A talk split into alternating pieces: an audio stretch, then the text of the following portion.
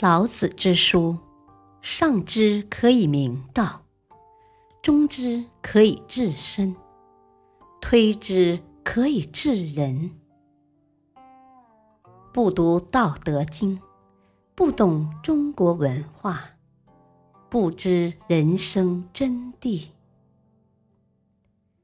道德经》的人生智慧，为人类谋福，共同遵守天之道、圣人之道。现在的人。太重视有了，一定要有能力，有能力一定要表现，一定要有作为，作为要让别人知道，凡事都有办法，要有魄力。我们忘记了，人力是很有限的，我们的作为别人是不重视的，同时所有的事情。都是做不完的。钱赚得完吗？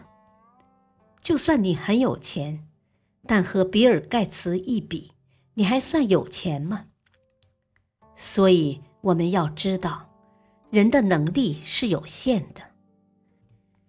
我们现在所做的事情，可以用一句俗语讲清楚：抓了一只老鼠，跑掉了一只羊。为了抓老鼠而跑掉了一只羊，损失也太大了。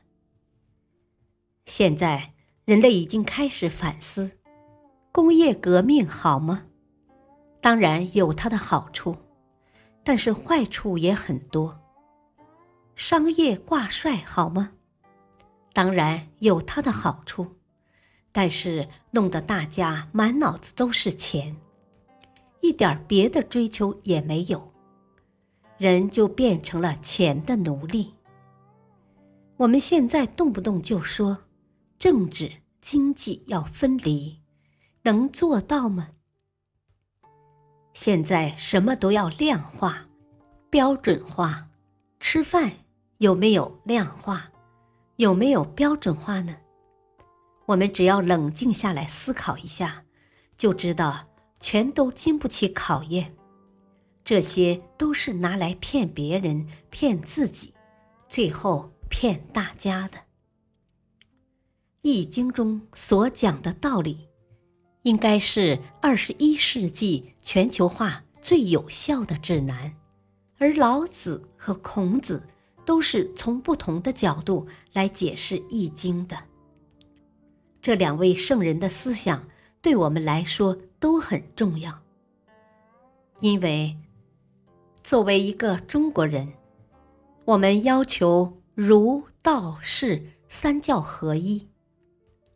天之道，利而不害；圣人之道，为而不争。这对我们有很大的启发。自然的规律就叫天之道。后来。民间把“天之道”的“知”字念成了“知道”的“知”，变成了“天之道”。其实，“天之道”就是讲的“天之道”，它是利而无害的。圣人之道代表人间的道理，多力行，少争取，让我们共同来遵守天之道。圣人之道，这对地球村的发展一定会产生正面的、积极的、有价值的影响。这才是中华民族对全人类的最伟大贡献。感谢收听，下期继续播讲，共同遵守天之道、圣人之道。敬请收听，再会。